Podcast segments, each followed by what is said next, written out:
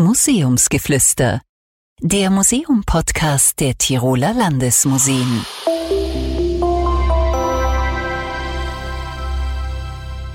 Herzlich willkommen bei der ersten Folge im neuen Jahr. Die Museen haben aktuell leider wieder geschlossen. Das sind wir ja mittlerweile schon fast ein bisschen gewöhnt. Daher hat sich aber auch unser Sendeplan ein bisschen verändert. Dennoch würden wir uns natürlich freuen, wenn 2021 wieder ein normales Jahr werden würde. Zumindest dürfen wir uns das wünschen und hoffen, dass dieser Wunsch in Erfüllung geht. Jetzt wäre es natürlich schön, wenn es etwas gäbe, wenn wir irgendetwas hätten, das uns dabei hilft, dass solche Wünsche in Erfüllung gehen. Und deshalb treffe ich heute wieder Karl C. Berger, Volkskundler und Leiter des Tiroler Volkskunstmuseums, den wir von der Folge über die Krippenkunst noch gut in Erinnerung haben. Karl, gibt es denn Bräuche, die meinen frommen Wunsch nach einem besseren 2021 in Erfüllung gehen lassen könnten? Ja, ich glaube, wenn es einen solchen Brauch geben würde, der hätte jetzt eine ziemlich große Konjunktur. Den gibt es leider nicht. Was es allerdings gibt, äh, es gibt unterschiedliche Rituale, unterschiedliche Bräuche, unterschiedliche Versuche, äh, dass das kommende Jahr möglichst viel Glück, möglichst viel Segen, um das auch historisch äh, und religiös zu erklären, bringen wird. Das sind Sachen, die wir eigentlich heute noch kennen. Das heißt, es beginnt einmal, dass ich einen guten Rutsch wünsche. Ja, äh, es beginnt, dass ich Glücksbringer verschenke, ein Schwein äh, beispielsweise oder ein paar Münzen auch. Und mit solchen ähm, kleinen ja, Gaben wollte man sozusagen das neue Jahr gut beginnen lassen auch. Parallel dazu war ähm, der, die, die Wende vom alten Jahr zum neuen Jahr immer eine wichtige Übergangszeit und solche Übergangszeiten waren, waren einerseits prekär, also angsterfüllt und andererseits äh, eine Möglichkeit, die Zukunft vorherzusagen angsterfüllt, weil man Angst grundsätzlich vor etwas Neuem hat oder Angst, weil es die dunkle Jahreszeit ist und in der Dunkelheit das Böse lauert? Ähm, beides ein bisschen. Äh, Übergangszeiten waren immer ähm, deswegen angsterfüllt oder prekär ist vielleicht das bessere Ausdruck, äh, weil es immer ein, ein, Neuanfang war. Also immer viele Möglichkeiten dabei, aber eben immer auch eine gewisse Unsicherheit äh, dabei. Und das spielt insbesondere in der früheren Bevölkerung, in der agrarischen Welt eine ganz große Rolle, sodass sehr viele Bräuche mit dem agrarischen einerseits zu tun haben und, weil sie eben sehr stark religiös geprägt war, eben auch mit, der, mit dem religiösen. Das heißt, Neuanfang in der heutigen Zeit für uns eins, wir bauen selten irgendwas an. Äh, Neuanfang äh, bezieht sich darauf, dass im Frühling die Pflanzen sprießen, das Getreide äh, ausgebracht wird und, und aufgeht. Ähm, diese Bräuche kommen also daher, dass wir aus einer bäuerlichen Kultur stammen. Wir haben das immer noch übernommen, aber haben eigentlich diesen Bezug verloren. So, so ist es ganz wesentlich. Äh, dazu sind zwei wichtige Sachen zu sagen. Einerseits muss man sich das vorstellen, dass das agrarische Jahr ja sehr stark vom Sommer geprägt war.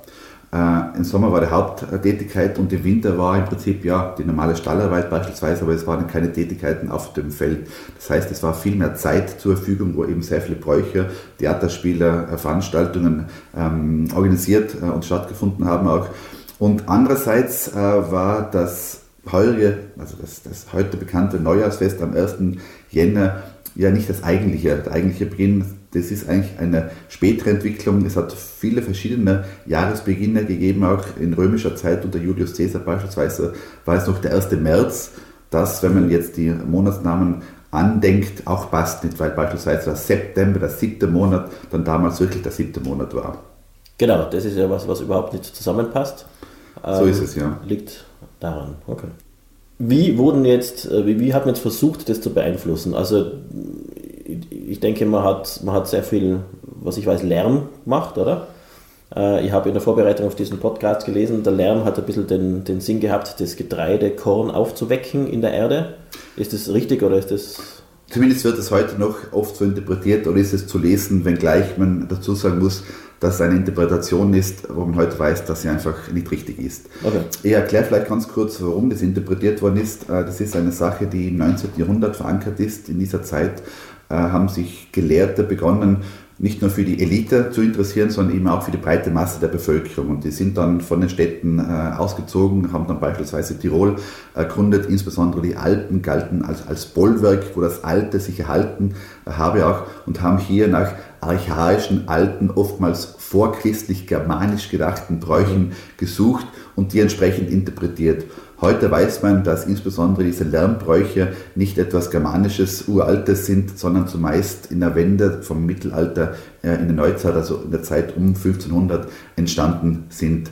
Da gibt es viele Gründe dafür. Auch eine Sache ist wieder das Religiöse. Es ist auch eine Zeit der Veränderung äh, gewesen damals. Denken wir an die Reformation und insbesondere die Gegenreformation verbunden mit dem, äh, zweiten, mit dem ähm, Tridentinischen Konzil hat dazu geführt, dass ähm, bestimmte das heißt, die Sakramente einerseits wieder angezogen worden sind. Das heißt, man hat wieder einen Fokus drauf gelegt. Im Kontext dessen sind sehr viele Rügebräuche entstanden. Und ähm, es war auch eine Zeit, wo die ähm, sogenannte Binnenkolonisation abgeschlossen war. Das heißt, äh, im späten Mittelalter äh, hat es zu einer, ist zu einer großen Siedlungstätigkeit äh, gekommen auch. Und äh, nach Abschluss dessen waren, waren die Verbindungen äh, zwischen den einzelnen ähm, Bevölkerungsgruppen notwendig, beziehungsweise zwischen den einzelnen ähm, Lagen, sodass eben ähm, Theater aufgeführt worden sind, Spiele gemacht worden sind, Bräuche gemacht worden sind.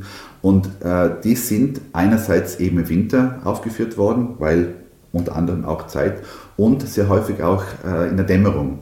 Und äh, man muss sich das vorstellen, dass in der Dämmerung früher oder in der Nacht früher, das war ja wirklich stockfinster, da gab es kein Licht. Also wir sind mhm. in einer Zeit, wo selbst die Petroleumlampe noch nicht erfunden war. Das heißt, Kerzen waren teuer, es gibt irgendwelche äh, glühende ähm, Chemspäne, die, die ein bisschen Licht gebracht haben. Es war stockdunkel und wenn man hier beispielsweise von Haus zu Haus geht, dunkel, ja, da macht man sich auch ähm, akustisch bemerkbar, muss man sich akustisch bemerkbar mhm. machen, auch um dem Gegenüber anzukündigen, ich komme. Das sind so Relikte, die bei Bräuchen heute noch zu finden sind, aber ganz trivial beispielsweise auch beim, beim Pferdeschlitten. Auch der hat Glocken dabei auch, weil mhm. er eben in der Dämmerung in der Nacht durch die Landschaft gefahren ist und sich dadurch akustisch bemerkbar hat machen lassen. Auch, es war, war, ging sogar so weit, dass wenn jemand eben sich nicht durch Geräusche, durch Glocken, durch Klappern sich bemerkbar hat lassen, er als, als verdächtig galt ähm, und, ähm, und eigentlich außerhalb der Gesellschaft stand. Okay, das können wir uns gar nicht vorstellen heutzutage, oder? Wenn wir mit dem Auto oder dem Fahrrad in der Nacht durch die Gegend fahren und äh, hell beleuchtet die alles sehen eigentlich, was wir sehen müssen. Ähm, müsste mal probieren, in den Wald gehen, alles ausschalten und sich dann so fühlen wie um 1500. Absolut, das ist eine ganz andere Wahrnehmung auch. Wenn man beispielsweise im Wald in der, in der Nacht geht, dann äh, erkennen wir den Boden eigentlich gar nicht mehr. Also mhm. wir sind eigentlich nicht trittsicher. Früher war das ganz anders. Die haben sozusagen eine ganz andere Wahrnehmung auch gehabt, sodass sie eigentlich sehr, sehr trittsicher durchgegangen sind äh, und sehr häufig eben auch nicht alleine gegangen sind, sondern in Gruppen. Gruppen zur Kirche beispielsweise, aber eben in Gruppen bei Bräuchen. Und ganz blöd gefragt, dieses Lärm machen, wenn ich mir jetzt vorstelle, es ist ganz dunkel, ich sehe nichts, äh, ich mache Lärm, um mich also anzukündigen anderen Menschen gegenüber, aber das hilft vielleicht auch, keine Ahnung, wenn mich der böse Wolf äh, auffressen will, ähm, wird er wahrscheinlich durch diesen Lärm vertrieben werden, oder ist das eine falsche Annahme? Äh, zweifellos. Wobei also, man entschuldigen muss, böser Wolf sagt man nicht, ich, sondern der Wolf. Ja? Ich äh, wollte gerade korrigieren, ja. weil die Wölfe sind gar nicht so böse, genau. wie sie mitunter in Märchen zu finden sind. Auch, sind so häufig dämonisiert äh, worden, auch weil natürlich Angst äh, in, der, in der historischen Kultur eine ganz zentrale und wichtige äh, Rolle spielt. Ähm, aber natürlich hilft es auch nicht. Also, also die, die, das vertreibt in diesem Fall nicht unbedingt die bösen Geister, aber eben auch die wilden Tiere wie hat man diesen Lärm gemacht mit Glocken, hast du gesagt? Ratschen vermutlich auch, oder? Ja, ähm, wobei es äh, nicht unbedingt Ratschen sind, die wir jetzt von Ostern kennen auch, sondern eher Klappern. Das heißt, man hat auf Holz geschlagen. Ähm, das waren relativ einfache ähm, äh, Lärminstrumente auch das, was wir heute bei den Bräuchen, beim, beim Campusbrauch im Dezember oder beim Berchtenbrauch im Jänner kennen, also das große Schellen, das große Glocken verwendet worden sind, das ist eigentlich eine sehr junge äh, Entwicklung. Ähm, wenn man das, äh, die historischen Quellen anschaut, das sind meistens eben kleinere Schellen, ja, äh, die verwendet worden sind, oder eben Holzlärminstrumente, mitunter auch Tröten. Das Bemerkenswerte bei diesen Bräuchen ist, dass eben nicht das so war, dass man gesagt hat, hurra, ich gehe jetzt einmal in die Berchtesgaden, sondern das war meistens mit bestimmten Berufsgruppen und Gesellschaftsgruppen verbunden. Das heißt, nicht jeder durfte diesen Brauch aufführen oder konnte diesen Brauch aufführen, sondern es war verbunden mit bestimmten ja, Gruppen, die Albenleute beispielsweise auch, die dann später auch beim beim, äh, bei anderen Bräuchen das äh, gemacht haben, beim sogenannten Grasausläuten. Auch hier gibt es diese Grasausläuten. Grasausläuten ist dann im Frühjahr äh, schon auch eine Bezeichnung, die auch auf dem 19. Jahrhundert fußt, ja, also wo das Gras langsam zu wachsen beginnt. Die haben die Attribute äh, verwendet, die eben der Kühe umgehängt worden sind, eben auch Glocken, das aber historisch betrachtet genau die gleichen Sachen waren, die ich vorhin beschrieben habe, nämlich ähm, äh, Holzglocken mit, mit Holzklöppel beispielsweise dabei. Mhm. Ja. Die, das sage ich nur nebenbei, eine andere Funktion gehabt haben äh, auf der Alben. Hier ging es äh, auch für den Hirten zu wissen, wo ist denn meine Herde? Der konnte nämlich auch aufgrund der Akustik ziemlich genau sich orientieren und sagen, ha, die, in diese Richtung muss ich gehen, meine Herde zusammenrufen. Und, das ist der zweite Sache, die dann auch bei winterlichen Bräuchen verwendet worden äh, ist äh, oder sind, ähm, die haben immer ein, ein Hirtenhorn dabei gehabt, wo sie einerseits miteinander kommuniziert haben, ähm, und andererseits auch die Herde dirigiert haben. Und diese, ähm, ähm, diese Lärmbräuche, diese Lärminstrumente sind dann auch im Winter verwendet worden. Also wenn ich das so höre, dann heißt es ja ein bisschen, wir, wir regen uns ganz schnell auf über Lärm. Wir sind, wir sind ja eine Kultur, die Lärm ganz schlecht findet und wollen immer alles ruhig und still haben. Würden wir jetzt in einer Zeitmaschine versetzt werden in die damalige Zeit, dann würden wir uns wahrscheinlich ziemlich beschweren, dass es ziemlich zugeht. Dass es in der Nacht laut ist und dass, äh, dass jeder Lärm macht. Ja, nicht unbedingt. Hier springt, äh, schwingt auch diese unterschiedliche Wahrnehmung äh, eine Rolle.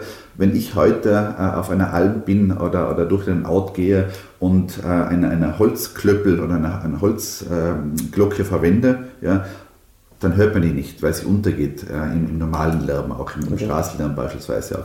Früher war das alles ruhig nicht, ja. Also man hat vielleicht irgendwelche tierischen und natürlichen Geräusche, Geräusche gehört auch, man hat den Backrauschen gehört, aber sonst war es sehr, sehr ruhig, sodass eben diese, diese Geräuschkulisse durch ein Horn, durch eine Glocke äh, hörbar war. Ähm, das ist halt äh, nicht mehr der Fall auch nicht. Und das beginnt äh, ganz interessant auch mit Industrialisierung, wo eben diese technischen ähm, technischen Geräusche dann dominanter werden und lauter werden. Ganz wichtig auch der Bau der Eisenbahn, der Pfiff beispielsweise, mhm. der ganz wesentliche Veränderung in der Geräuschkulisse. Okay. Wir wollen ja ein bisschen über diese Lärmbräuche auch sprechen. Ähm, welche Lärmbräuche gibt es denn jetzt in dieser Jahreszeit? Also Jahreswechsel, welche Lärmbräuche gibt es da, die wir im Alpenraum immer noch betreiben? Ab, also das Böllern zu Silvester ist wahrscheinlich sowas. Zum Beispiel auch nicht. Also das, das, was wir heute mit, mit Raketen abschießen, dieses, äh, dieses Knallen, nicht. da gibt es auch historische äh, Vorbilder dazu auch. Das ist einerseits das Böllern, ja, also wirklich sozusagen nicht gleich, aber ähnlich, so kann man sich das zumindest vorstellen, wie eine kleine Kanone, hier ohne Kanonenkugel, äh, Schwarzpulver. Ähm, ja, ähm, mit Schwarzpulver ein, Knall erzeugt worden äh, ist. Es gibt aber auch ähm, das sogenannte Aberschnalzen, äh, wie es noch in, in der Gegend von, von Innsbruck teilweise durchgeführt wird, wo man eine Gorsel, also eine Peitsche nimmt und mit dieser Gorsel äh, Knell, äh, einen Knall erzeugt. Nicht? Äh, der vorderste Teil dieser Peitsche hat dann eine Überschallgeschwindigkeit und das ist eigentlich äh, ein, ein, ein, sehr lautes Geräusch, das hier erzeugt wird, rhythmisch erzeugt wird auch nicht ist ganz bemerkenswert auch, dass auch hier eben dieser Übergang ist nicht? und Übergang wird immer auch mit Lärm verbunden. Und dieses Peitschenknallen, ich kenne das aus meiner Jugend vom Land, das wird aber auch eher im Frühling gemacht oder startet es jetzt schon um diese Jahreszeit? Es gibt unterschiedlich, also es gibt manche Bräuche, die schon im November äh, diese Peitschen mhm. haben auch nicht. Äh, es ist im Frühling dabei auch, es, es gibt das, ähm, das ähm, äh, Neujahrsschnöllen äh, dabei auch. Also es ist immer wieder diese gleichen Elemente, die sich an unterschiedlichen Terminen ansetzen. Wenn wir das nämlich in der Gesamtheit betrachten, äh, beginnt diese, diese Zeit, also diese, diese, komprimierte Zeit, äh, wo Masken getragen wird, wo Lärmbräuche aufgeführt werden, das beginnt mit dem 1. November und endet äh, eigentlich ähm, mit, dem, äh, mit dem Aschermittwoch. Früher ging es sogar ein bisschen weiter äh, nach dem Aschermittwoch hinaus. Es gibt sogar Belege Richtung Ostern hin. Das hat auch mit der unterschiedlichen Berechnung des Jahres äh, zu tun. Nur nebenbei erwähnt, wir verwenden heute noch zwei unterschiedliche Jahrsysteme, zumindest jene, die, äh, die äh, religiös sind. Da gibt es einerseits dieses weltliche Jahr, das mit 1. Jänner beginnt und am 31. Dezember aufhört und parallel dazu das kirchliche Jahr, das mit dem ersten Adventssonntag beginnt. Aha. Und endet? Und endet mit dem äh, Samstag vor dem Adventssonntag. Schon die normale. Äh, genau, ja. ja. Ähm, okay, wir wollen ja ein bisschen schauen, was ich machen kann, um 2021 besser zu machen für alle. Ähm, was gibt es da für Lernbräuche? Äh, überhaupt keine. Ich, ich oder, oder dir, wie, wie, kann man es beeinflussen? Ich würde dir einmal raten, wenn man es weiß, historisch betrachtet, ja. zum Überlegen auch herauszufinden, was bringt denn das neue Jahr nicht. Äh, und das ist ja heute noch so, nicht, dass ähm, mittlerweile glaube ich, ist es verboten nicht, aber dass äh, Blei gegossen wird. Ja, mhm, jetzt ist es genau, Wachs ja, beispielsweise. Ja. Aber es sind auch so Elemente, wo man versucht hat, die Zukunft äh, ein bisschen nicht zu beeinflussen, aber zumindest herauszufinden, was bringt denn die Zukunft. Und da gibt es sehr viele Beispiele, auch aus dem alpinen Raum, wo man versucht hat herauszufinden, was bringt das neue Jahr. Und ähm, das war jetzt nicht unbedingt äh, gleichzusetzen, auch wenn es ähm, ähnliche Ausgangspunkte hat mit diesem äh, heutigen Bleigießen. Äh, es war früher eben sehr stark eben einerseits agrarisch bedingt, ja, das heißt, man äh, geht äh, zur Messe und, und, und äh, legt derweilen eine Schüssel gefüllt mit Wasser auf den Tisch und beobachtet bei der Rückkehr, was ist mit dieser äh, Schüssel Wasser passiert. Ist sie jetzt übergegangen? Aha, das bedeutet, äh, wir haben ein, ein nasses, ein regenreiches Jahr, möglicherweise auch mit Murenabgängen beispielsweise, oder eben nicht. nicht. Das ist dann eben sehr ähm, ähm glücksbetont, äh, Glücksgefühl ähm, war auch nicht. Für Frauen ganz wichtig auch, äh, oder für ledige Frauen, werde ich äh, nächstes Jahr heiraten. Äh, mhm. Also das, das, das, der Liebeszauber, der hier eine große Rolle spielt, wobei Zauber eben nicht im Sinne von Harry Potter ist, äh, dass ich hier dich verzaubere und du bist dann nicht für mich verliebt, sondern eben das herauszufinden, wer ist denn äh, mein zukünftiger und finde ich den im äh, kommenden Jahr. Das heißt, wir haben als eine Möglichkeit den Versuch herauszufinden, wie die Zukunft wird. Genau, das ja. Und das Schöne dabei ist auch, dass die immer recht haben auch. Nicht? Das mhm. heißt, wenn, wenn ich sage, ähm, ich finde den Liebsten im kommenden Jahr und finde den nicht, dann habe ich einfach das Orakel falsch interpretiert. Nicht? Ja. Das heißt, wir sollten uns jetzt die, das gegossene Blei von letzten Jahr anschauen und schauen, ob es die Form von Trump oder Coronavirus hat. Und ja, wenn man es eben äh, letztes Jahr äh, richtig interpretiert hat, das wäre schon sehr bemerkenswert. Ja. Aus der heutigen Sicht könnte man es vielleicht wieder richtig interpretieren. Das ist sehr häufig ja. bei solchen Orakel, dass eben nachträglich dann das korrigiert worden äh, ist auch und hat, ja, eigentlich hätte man das wissen müssen. Auch, ja. Aber das ist die passive Geschichte. Die aktive Geschichte, da versucht man dann durch so gewisse Bräuche diese Zukunft dann zu beeinflussen, oder? Ja, durch, durch Bräuche. Also die, die, gerade der Jahreswechsel war eine Zeit des Schenkens. Das kennen wir natürlich von, von Weihnachten, beginnt äh, in den katholischen Gegenden, äh, Gegenden natürlich mit dem 6. Dezember, mit dem Nikolaus schon. Aber es geht dann über, auch über die, über die Jahreswechsel bis zur sogenannten Gebennacht, bis zum 6. Ähm, bis zum 6. Jänner.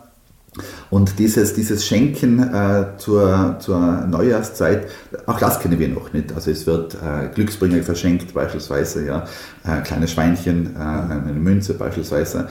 Ähm, es gibt manche Orte, wo, die, wo Kinder oder andere Neujahr abwünschen. Das heißt, die gehen von Haus zu Haus und äh, wünschen dir ein frohes neues Jahr, bekommen dafür beispielsweise eine kleine Geldgeschenke.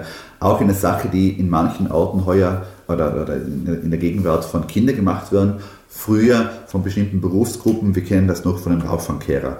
Auch ein Grund, warum der Rauchfangkehrer dann auch ein Glückssymbol ist. Das heißt, die Rauchfangkehrer sind von Tür zu Tür gegangen? Gehen heute noch teilweise von Tür zu Tür. Frohes so, Neues gewünscht. Genau. Okay. Das war für mich, äh, wie ich das erste Mal in Innsbruck war, eine große Überraschung, als ich dann äh, am Anfang des Jahres dann äh, vor der Wohnungszüge gelitten hat und ein Rauchfangkehrer gesagt hat, ein gutes neues Jahr und ich total überrascht war und gesagt hat, danke und dann die Tür wieder geschlossen habe, nicht wissen, dass eben diese Gabe, dieses Wünschen eine Gegengabe äh, äh, verursacht. Ich hätte ihnen einfach damals 20 Schilling in der Hand drücken müssen. Ja. ja. Man lernt äh, im Laufe der Zeit dazu. Gut, du hast über das Schwein gesprochen als Glückssymbol. Wir wissen jetzt, den Rauchverkehrer äh, gibt es, aber auch das Schwein und das Kleeblatt. Ja. Warum Schwein und Kleeblatt?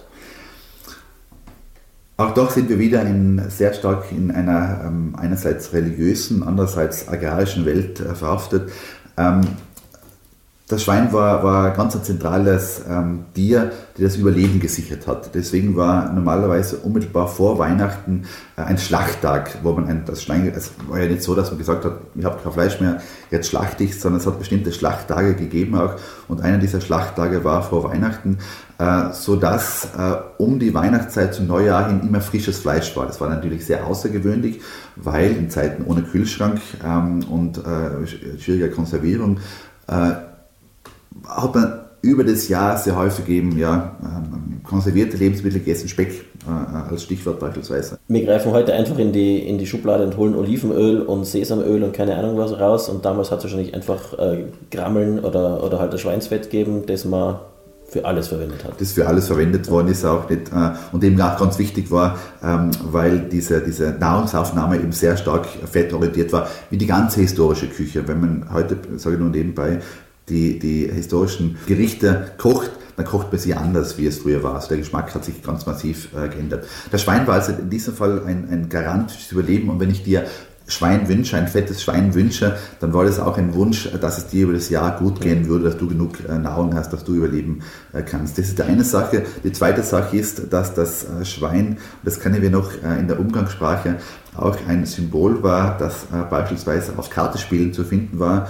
Wenn man heute, heute äh, beispielsweise wartet, gibt es die Sau nicht, also die Shell-Sau normalerweise. Das war wirklich so, dass früher auf diesen Kartenspielen drauf äh, eine Sau abgebildet war, ein Schwein abgebildet war und es war eine besondere Karte. Auch hier sozusagen dieses, diese Übertragung von dem Agrarischen hin auf das Glück. Die zweite Sache ist eben dieses heute noch bekannte Glücksklee, das manchmal dreiblättrig ist, normalerweise aber vierblättrig ist. Vierblättrig natürlich selten, viel seltener und jetzt christlich interpretiert äh, ein Zeichen des Kreuzes ist. Mhm. Und äh, so ist es sozusagen auch dieses religiöse Element, das hereinschwingt, um hier äh, dann schließlich ein Glückssymbol zu werden, das heute noch verwendet wird. Wir haben ja jetzt ähm, heute gar nicht so sehr über die Religion oder über das Christentum gesprochen, weil vermutlich diese Bräuche alle eher heidnische Bräuche sind, die dann aber schon christlich uminterpretiert wurden. Gehe jetzt mal davon aus. Ja, äh, stimmt teilweise. Ähm, es, äh, es, ich erkläre jetzt vielleicht ein Beispiel äh, eines Brauchs, äh, das am 6. Jänner äh, stattfindet, nämlich die Berchtbrauch. Hier sieht man, dass, dass sehr vieles hereinspielt. Einerseits eben diese, dieses christliche dann die christliche Interpretation von einem, von einem ich sage mal, nicht christlichen dabei. Das muss nicht mhm. unbedingt heidnisch sein, sondern ich betone das einmal, oder bezeichne es einmal als nicht christlich. Äh, der, die Bercht ist eine, eine Gestalt, die ursprünglich eine Sagengestalt war, die sehr mystisch war, ja, die äh, so von Berichten sagen, herumgeht durch äh, die Landschaft und begleitet wird sie von einer Schar Kinder, die ungetauft verstorben sind. Ja, die Seelen mhm. ungetauft verstorbener Kinder. Und hier sieht man jetzt beispielsweise auch diese, dieses, dieses Zusammenfließen des Christlichen und Nicht-Christlichen. Christlich betrachtet gibt es das eigentlich nicht. Also es gibt mhm. jetzt nicht einen Ort, äh, wo, wo, wo die Berg herumgeht, auch nicht. Ja. Und trotzdem, trotzdem ist es eine christliche Interpretation, weil es äh, eine, eine, eine Lösung war eines theologischen Problems, nämlich wenn ich hier ein, ein Kind habe, das ähm, bei der Geburt stirbt, nach der Taufe, dann ist es klar, das hat keine Sünde gemacht, das geht in den Himmel hinauf mhm. nicht. Wenn es aber vor der Taufe stirbt, dann habe ich das Riesenproblem, dass das Kind zwar keine Sünde gemacht hat, aber den Makel der Erbsünde noch hat äh, und eben nicht Teil der Kirche ist und damit gibt es keine Erlösung. Und hier hat man sozusagen ein, ein, theologisch dann eine Art Vorhölle äh, entwickelt, auch wo diese Kinder äh, warten müssen. Und in der Volksinterpretation ähm, eben geht beispielsweise die Bercht herum und zieht äh, auf, auf der Landschaft herum. Und diese Sagengestalt, von der es übrigens auch äh, in Tirol sehr frühe Belege aus dem Mittelalter gibt, die ist dann zur Brauchgestalt äh, geworden auch und die geht am 6. Jänner herum wieder christlich, weil der 6. Jänner äh, ist, die, äh, ist Epiphanie, ja, ist äh, die, äh, das Fest der Erscheinung des Herrn. Also es geht hier um Licht. Ja, man muss sich auch hier wieder dieses historische, äh, das historische Leben vorstellen. Die Leute leben in Häusern mit kleinen Fenstern, wo es kein Glas gibt. Das heißt, im Winter schließt man das Ganze mit Stroh, mit Holz. Das ist extrem dunkel. Es gibt einen Raum, die Stube, die warm ist, beheizt ist, aber eben dunkel ist. Die Küche ist dann rauchig, das ganze Haus ist rauchig. Und hier spielt Licht eine ganz große Rolle, eben Erscheinung des Herrn. Das heißt, jetzt, 6. Jänner, die Zeit, wo sozusagen das Licht zurückkehrt, der Anfang 2021. Wir hoffen auf das Licht in allen Belangen, ähm, können es aber nicht wirklich beeinflussen, leider Gottes. Ja, schön wär's, schön, schön wär's. wär's, ja. Ja, lieber Karl, danke vielmals. Es war wie immer ein kurzweiliges und höchst interessantes Gespräch über Bräuche in dieser kalten Jahreszeit. Wir müssen einfach an uns selber arbeiten und schauen, dass wir alle gemeinsam 2021 zu einem besseren Jahr machen, als 2020 war, oder? Ich glaube ja. Als erstes vielleicht, dass man einen guten Rutsch äh, wünscht. Über das gibt es auch einiges zu sagen, aber vielleicht sollte man da ins Museum gehen, um herauszufinden, was eigentlich ein guter Rutsch bedeutet. Das wäre dann im Tiroler Volkskunstmuseum ein eigener Rundgang. Das Pralle Pralle weil dort wird man auch die Antwort finden. Hier äh, in dieser Podcast-Reihe werde ich die nächste Folge den Kolleginnen von der Kulturvermittlung überlassen. Die äh, werden nämlich hier einen Podcast über ein digitales Vermittlungsangebot ausstrahlen. Wir hören uns dann wieder zur sechsten Folge, dann wie schon im letzten Jahr versprochen zum Thema DEFRECA. In diesem Sinne einen guten Start ins neue Jahr 2021, auch das alles besser wird. Alles Gute.